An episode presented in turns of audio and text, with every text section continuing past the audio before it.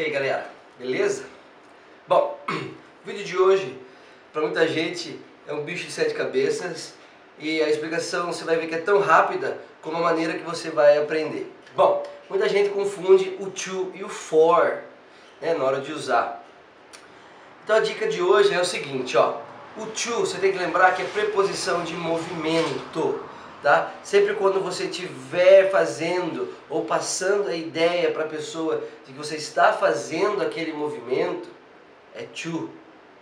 E o for você vai usar para quando for finalidade, para quando for algo em benefício da pessoa, quando for para fazer algo para o bem da pessoa, tá? Exemplos, tá? Eu falo assim, I give this beer to you Simples, eu dou essa cerveja para você. Ou ao contrário, ela pede a cerveja para você. Oh, give the beer to me. Ela está querendo que só você faça o movimento de pegar de onde ela está, a cerveja está e passar para ela. Ok? E o for é quando, lembra, não é por benefício, então eu posso falar assim, ó, é, I bought a beer for you. Eu comprei uma cerveja para você, para ela, como um benefício, como algo que para ela seria legal. Exemplo, I made the homework for you. Eu fiz o trabalho de casa para você. Vamos supor que você vai lá comprar flores para sua namorada, para sua mulher, ou namorado, ou esposa, e você pede para entregar para o seu namorado. Então, na hora que você for comprar a flor, você pergunta: Can you deliver to my friend, my boyfriend, my husband?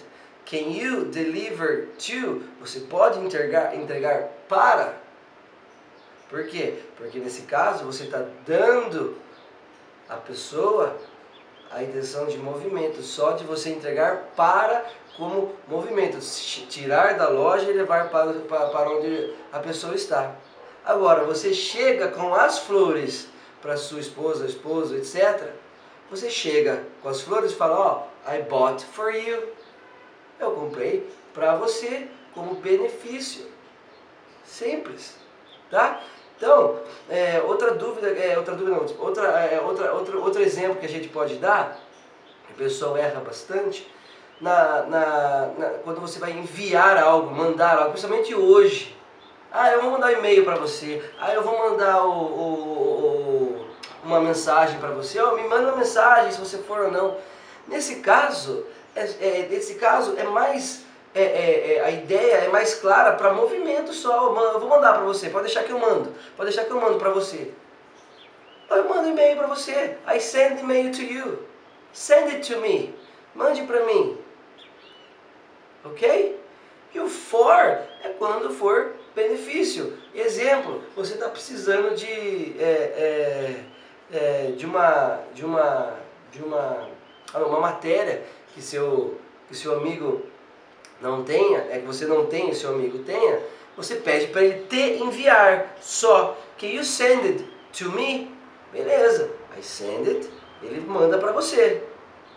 Agora, se você vai agradecer ele por ter te mandado, você usa o for.